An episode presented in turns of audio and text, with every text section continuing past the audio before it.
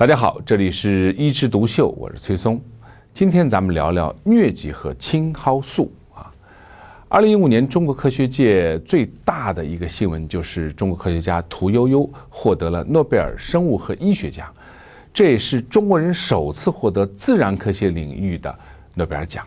他的获奖理由是发明了青蒿素，而青蒿素呢是治疗疟疾的特效药。要了解青蒿素，我们得先来了解什么是疟疾啊？疟疾呢是一种由寄生虫啊经过蚊子传播到人体内发病的一种传染性疾病啊。它主要什么呢？这个疟原虫啊进入体内以后，先在肝脏，后来在红细胞里面啊把咱们能量啊吃光，然后呢再把这个红细胞弄破了，引起寒战、高热、出汗。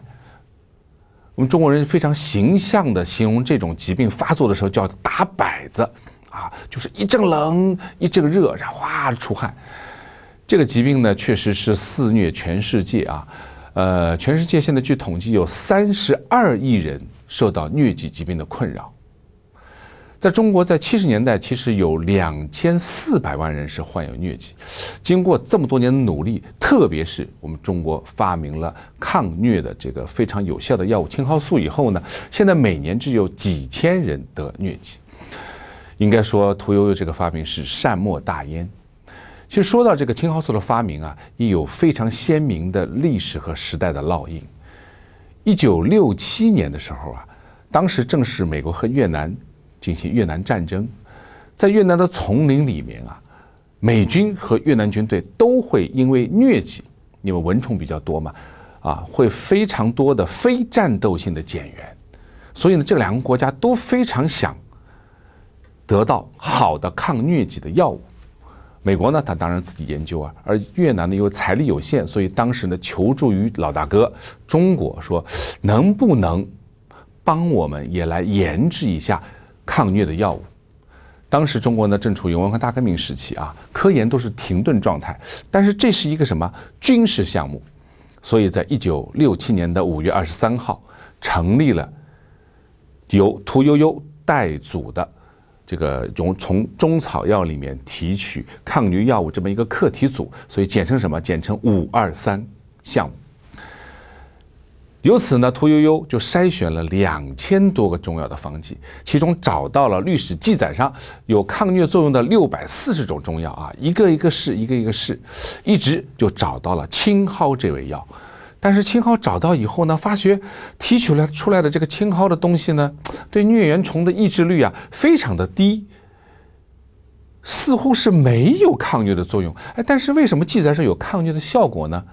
这时候他就翻到了一本书啊，是近代的一个医生叫葛洪写的《葛肘后备急方》。肘后备急方里面呢，就记载说，取青蒿一握，以水两升自之，也就是用水浸，浸完以后呢，搅取其汁，哎，把它搅了以后，把它的汁搅出来，浸服之。哦，古人呢，他不是把这个青蒿煎汤，像我们传统的中药，哎，煮沸来用的，而是什么？而是进了水以后呢，搅它的汁用的。那会不会是煮沸加热以后，就会把青蒿里面的有效成分破坏呢？由此，屠呦呦想到，哎，我能不能用一种低沸点的萃取物来提取青蒿？于是呢，他就用乙醚来提取，结果提取出来的青蒿素，在一九七一年的。十月四号做的这个抗疟试验里面，对疟原虫的抑制力达到了百分之一百，由此呢，就宣布中国终于提取到了抗疟的非常好的药物青蒿素。时间过了四十多年以后，他先是得了拉斯克奖，然后呢又得了诺贝尔的医学奖，确实是一个实打实的为全世界人民造福的这么一个药品的项目，也是一个诺贝尔奖。屠呦呦发明青蒿素，这是人类抗疟史啊比较近的一个成果啊。其实人类的抗疟史是非常的漫长。我们以前呢也发现过有其他的药物，比如说金鸡纳树的树皮里面提取的奎宁，它就是一个很好的治疗疟疾的药物。据说当年康熙皇帝也得了疟疾啊，便请太医来诊治啊，大家都是束手无策。后来还是两个外国的传教士进贡了金鸡纳霜啊，服了以后才会好的。所以看样子，当时呢，我们中国也没有找到非常好的抗疟的药。但这个抗疟不是说那么简单的事情。我们对疟疾的认识本身才一百多年。以前我们认为疟疾就是什么？就是胀气啊，就是一种瘟疫。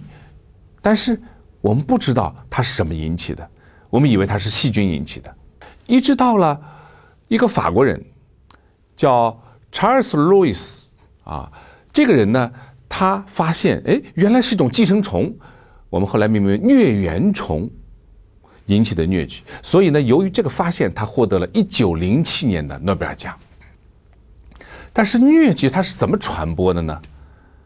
这个疟疾的传播到底是唾液呢，还是血液呢，还是接触呢？这个呢是有一个英国人，他叫 Rod Rose，他发现是蚊子传播的疟疾，它是一种传染性疾病。那么我们发现了传染源，只要隔离。啊，不让蚊子叮人或者消灭蚊子，就可以获得抗疟的很大的进步。所以这个英国人也获得诺贝尔奖。